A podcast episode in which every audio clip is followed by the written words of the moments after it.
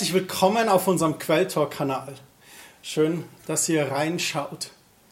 Wir haben heute ein Thema, das nennt sich Liebe und Leidenschaft. Zwei Begriffe, die sicherlich schnell triggern, wo viele Assoziationen dabei sind, wo man denkt, wo man Liebe erlebt hat, Liebe verpasst hat, wo man sich mehr Leidenschaft wünscht oder Leidenschaft vermisst. Und ich möchte da anfangen, über Gottes Liebe und Detailliebe zu reden. Und zwar war es Gott im Alten Testament ein Riesenanliegen, nach dem Sündenfall wieder unter Gottes Volk zu sein, ihnen nahe zu sein. Und man kann nachlesen in Hesekiel 40 und auch in 2. Mose 35, wie Gott darüber redet, dass er eine Behausung bei den Menschen haben möchte. Und er gibt Anweisungen zum Bau der Stiftshütte in der Wüste. Und auch in dem anderen Kapitel zum Bau des Tempels in Jerusalem und mit ganz, ganz viel Detailliebe. Er sagt genau, welches Material es sein es soll. Es sollen kostbarste Hölzer sein, feinste Stoffe, Edelsteine und Gold. Der Priester soll auch ausgestattet sein mit einer Brustplatte mit zwölf Edelsteine. Und jeder Edelstein soll einen der Stämme des Volkes Israel quasi symbolisieren wo Gott sagt, ihr, das Volk Gottes, jeder Stamm ist wie ein Edelstein auf meiner Brust, an meinem Herzen. Und dann gibt es einen Aufruf zu den Baumaterialien, sei es bei der Stiftshütte oder auch beim Tempelbau. Und das Volk hat alles gebracht und noch so viel mehr. Es ist erstaunlich, welche Mengen an kostbaren Sachen das Volk Gottes bringt. Und so wird die Stiftshütte in der Wüste gebaut mit kostbaren, edlen Materialien. Aber der Tempelbau in Jerusalem noch mehr. Und wir wissen, dass der Tempel einmal auch abgerissen wurde und dann neu gebaut wurde. Ein zweites Mal. Und wie ist das aber im neuen Bund? Nun, im neuen Bund beschreibt Jesus uns als Tempel des Heiligen Geistes. Er sieht jeden Einzelnen, der ihm nachfolgt, als Baustein in seinem Reich. Und jetzt sind wir heute hier im Quelltor im Heisenbergbogen 2. Und dort, wo sich Gottes Volk versammelt, in das Haus Gottes, da wird dieses Haus Gottes zum Tempel Gottes. Und es wird ein Raum für Gottes Herrlichkeit. Und wir erleben seine Gegenwart und seinen Heiligen Geist. Das finde ich so krass, diese Detailliebe und Leidenschaft Gottes für dieses Haus, für diese Behausung. Und ich glaube, da können wir uns ein Beispiel nehmen. Und deswegen ist es auch sehr schön, wenn wir die Häuser Gottes, die Gemeinschaften, in denen wir uns treffen, auch schön gestalten.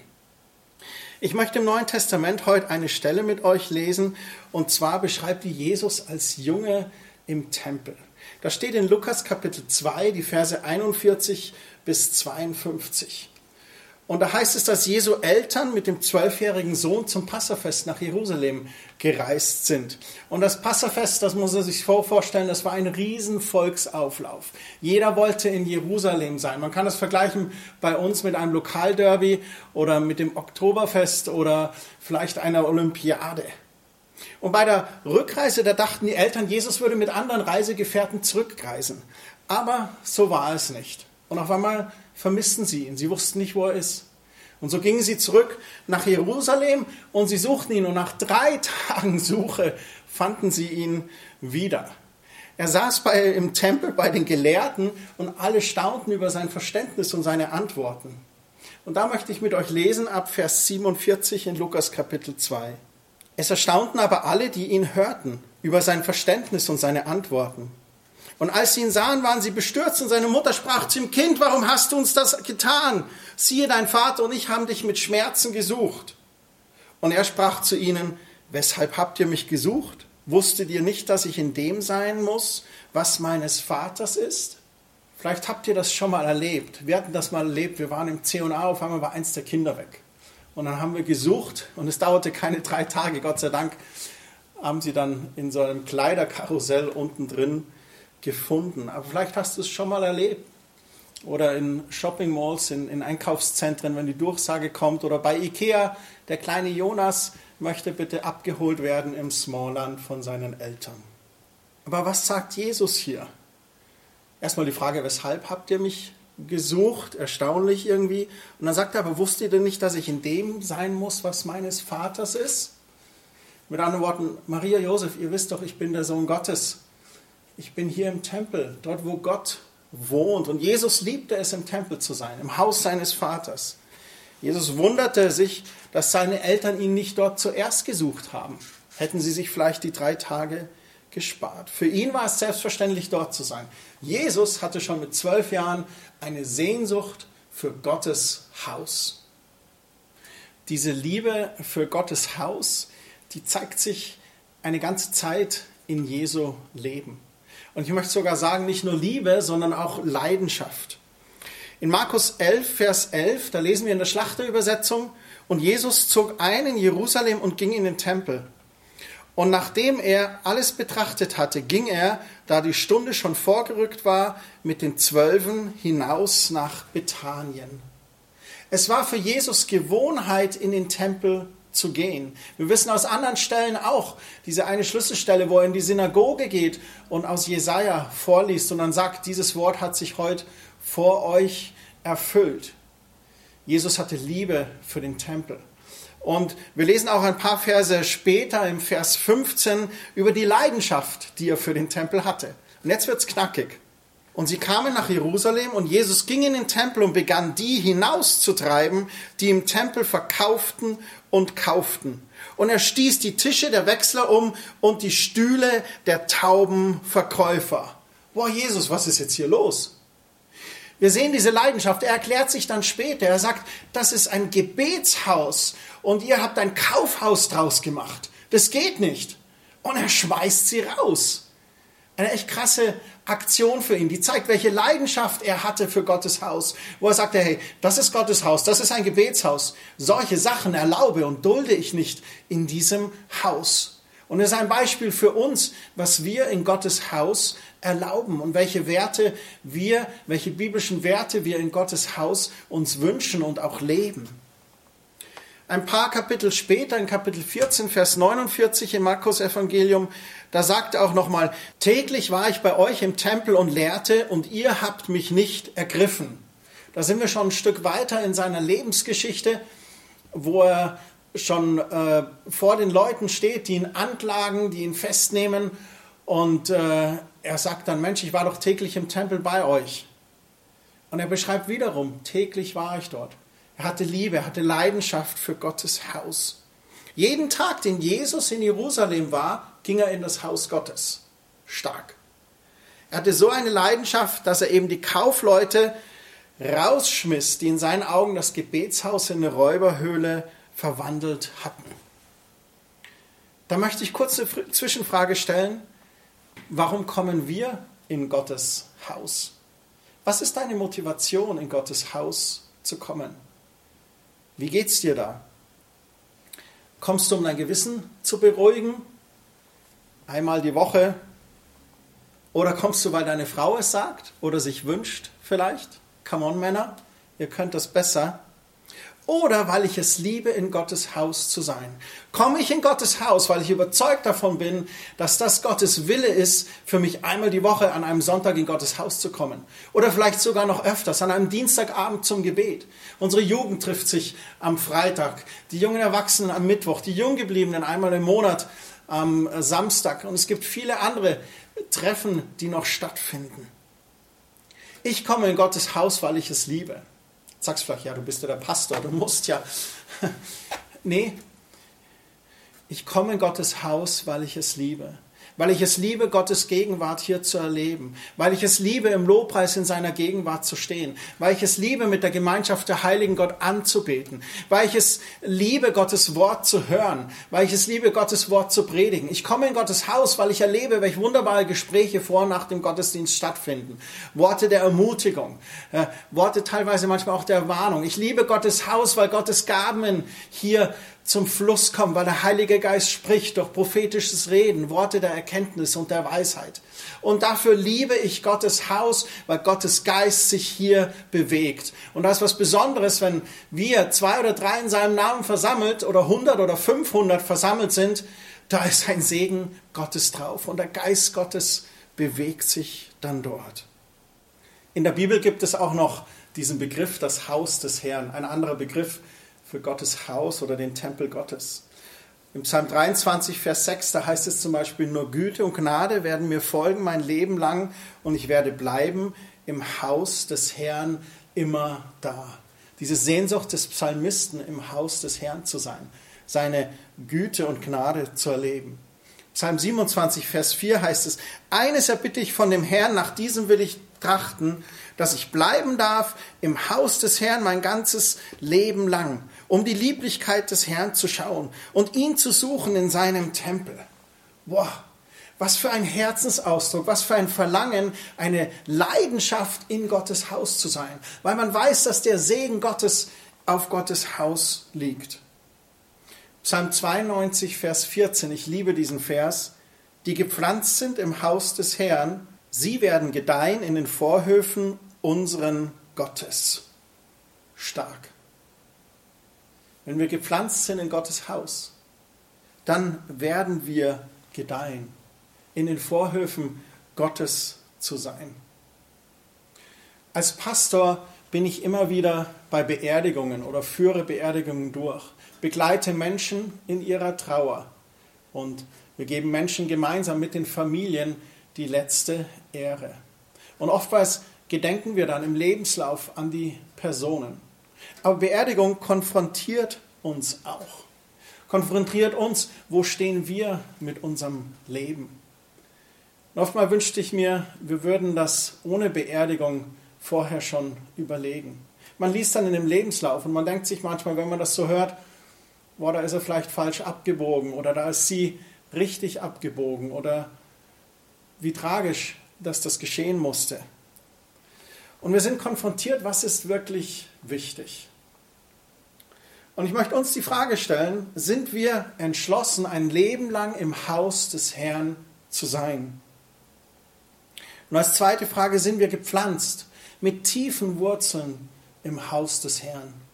Das ist, glaube ich, eine wichtige Frage, die wir uns stellen müssen. Wenn wir Gottes, des Vaters und Jesu Liebe und Leidenschaft für das Haus des Herrn sehen und sehen, welch ein Segen da drin ist, im Haus des Herrn verwurzelt zu sein, dann sollten wir uns wirklich die Frage stellen, wo sind wir da? Welche Prio hat das Haus des Herrn für uns? Wir dürfen uns die Frage stellen, was hat unsere höchste Aufmerksamkeit? Denn ich sage dir ganz ehrlich, was deine höchste Aufmerksamkeit hat, das wird dein Gott sein. Was deine höchste Aufmerksamkeit hat, das musst du für dich überlegen. Und es ist es, glaube ich, wert, sich da mal eine halbe Stunde zurückzuziehen mit Zettel und Stift und aufzuschreiben, wo liegen eigentlich die Prioritäten in meinem Leben. Um euch da zu helfen, habe ich ein paar Fragen mitgebracht. Die erste Frage, welchen Stellenwert hat das Haus Gottes? Du kannst da einsetzen, der Tempel, deine Gemeinde, deine Kirche in deinem Leben. Und als Unterfrage vielleicht, hat Gottes Haus eine Prio bei der Terminwahl am Sonntag? Klar, das Wochenende hat viele Optionen. Da einen Geburtstag feiern, da vielleicht einen Ausflug und so weiter. Man hat aber auch einen Samstag oder hat andere Möglichkeiten.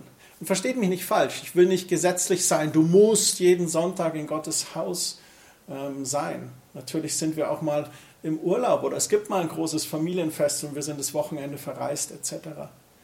Aber bei den Möglichkeiten, wo wir die Option haben, wie entscheiden wir da für Gottes Haus? Die zweite Frage, hast du auch wieder Psalmist Sehnsucht nach einer Gottesbegegnung im Haus Gottes? Ich möchte das kurz erklären. Ich habe vorhin schon vorgeschwärmt, wie ich Gott erlebe im Haus Gottes. Und ich glaube, da dürfen wir ein bisschen unsere Erwartungshaltung erhöhen und wirklich Sehnsucht danach haben. Sehnsucht und nicht nur, dass wir Gänsehaut spüren und uh, bei dem Lied, da wird es mir immer ganz anders. Auch okay, aber es geht nicht um Gänsehaut, sondern es geht wirklich um Gottes Wirken im Haus Gottes. Und hast du da eine Sehnsucht danach? Sehnst du dich danach, dass der Geist Gottes auf unsere Gemeinden fällt, dass der Geist Gottes jeden einzelnen von uns erweckt und Erweckung schenkt in unseren Gemeinden? Das führt mich zur dritten Frage. Hast du eine Erwartungshaltung, wenn du in Gottes Haus gehst? Auch das möchte ich kurz beschreiben. Erwartungshaltung. Ich finde es immer so interessant als langjähriger Christ, wenn du so in deine Gemeinde gehst und du kennst alle und du weißt schon so, wie es oft ist. Weil wir es so oft erlebt haben in den eigenen Gemeinden, ist es manchmal so, dass unsere Erwartungshaltung recht niedrig ist. Dann gehen wir auf Freizeiten und da ist dann vielleicht noch irgendein Sprecher oder auf irgendein Seminar oder irgendwo zu, zu einer anderen äh, Predigt oder zu einem christlichen Konzert etc. Und weil es was Besonderes ist, haben wir eine andere Erwartungshaltung. Und ich bin überzeugt davon, weil ich es von mir selber kenne, da wo meine Erwartungshaltung hoch ist, da ist es wie wenn ich, ja wie bei einem Magneten oder wie wenn ich da einen Sog habe und ich möchte saugen, ich möchte Gott erleben, ich möchte vom Geist Gottes hören. Ich möchte Offenbarungserkenntnis haben. Und oftmals, weil diese Erwartungshaltung bei diesen Events höher ist und wir mehr saugen wollen, erleben wir da auch mehr. Und ich wünsche mir, dass wir an diesen 52 Sonntagen im Jahr, am Sonntagmorgen, genauso diese Erwartungshaltung haben. Dass jeder Sonntag etwas Besonderes ist, weil Gottes Gnade jeden Tag neu ist, seine Liebe groß, seine Treue groß und er eine Sehnsucht hat, uns zu begegnen. Und dass wir da etwas erwarten. Und da dürfen wir auch beten für die Sonntage, beten für Quelltor, beten für eine Gottesbegegnung für dich selbst, aber auch alle anderen in deiner Gemeinde im Gottesdienst und für uns auch hier in Quelltor. Wir haben es uns auf die Fahne geschrieben. Gott erleben, Heimat finden. Quelltor soll zur Quelle des Lebens führen, zu Jesus selbst, wie er in Johannes 7 das beschreibt dass er die Quelle des Lebens ist. Und wer zu ihm kommt, wird selber zu einer übersprudelnden Quelle. Und so darf man hier geistliche Heimat finden, eine örtliche Heimat auch. Und in dem allem aber Gott erleben, in all seiner Fülle. Das ist unsere Sehnsucht. Danach sehnen wir uns und das erwarten wir auch. Ich möchte abschließend noch über den Unterschied zwischen dem Tempel im Alten und im Neuen Bund sprechen. Und zwar heißt es da im 1. Korinther 6, Vers 19. Wisst ihr nicht, dass euer Leib ein Tempel des in euch wohnenden Heiligen Geistes ist, den ihr von Gott empfangen habt und dass ihr nicht euch selbst gehört? Wir sehen hier, dass wir jetzt mit unserem Leib ein Tempel des Heiligen Geistes sind. Warum? Dort, wo wir sagen, Jesus, komm in mein Leben, wo wir uns zu Christus bekennen, da zieht der Geist Gottes in unser Leben ein. Und es gibt dann als nächsten Schritt noch, dass wir uns dann quasi im Wasser taufen lassen, öffentlich das Bekennen, untertauchen lassen als Symbol dafür. Das alte Leben ohne Gott, ohne Jesus ist vergangen, jetzt beginnt das neue Leben mit Jesus. Und dann als noch weiteren Schritt gibt es auch das Erlebnis der Geistestaufe, wo wir im Heiligen Geist getauft werden, wo der Geist Gottes nicht nur in uns ist, sondern wo der Geist Gottes auf uns kommt, wie in Apostelgeschichte 2 beim Pfingsterlebnis der Jünger. Und dadurch Tempel des Heiligen Geistes einfach sind, durch all diese, diese Dinge. Und so, Gott wohnt nicht mehr in einem örtlichen Tempel, sondern Gott wohnt in uns gläubigen Menschen durch seinen Heiligen Geist. In 1. Petrus 2, die Verse 4 und 5, da heißt es, da ihr zu ihm gekommen seid, zu dem lebendigen Stein, der von den Menschen zwar verworfen, bei Gott aber auserwählt und kostbar ist, so lasst ihr euch nun als lebendige Steine aufbauen, als ein geistliches Haus, als ein heiliges Priestertum, um geistliche Opfer darzubringen, die Gott wohlgefällig sind durch Jesus Christus. Wir sind lebendige Steine und wir sollen ein geistliches Haus sein, ein heiliges Priestertum. Als Gemeindeleitung von Quelltor treffen wir uns regelmäßig. Gemeindeleitung, das sind bei uns die Vorstände, Pastoren und Ältesten.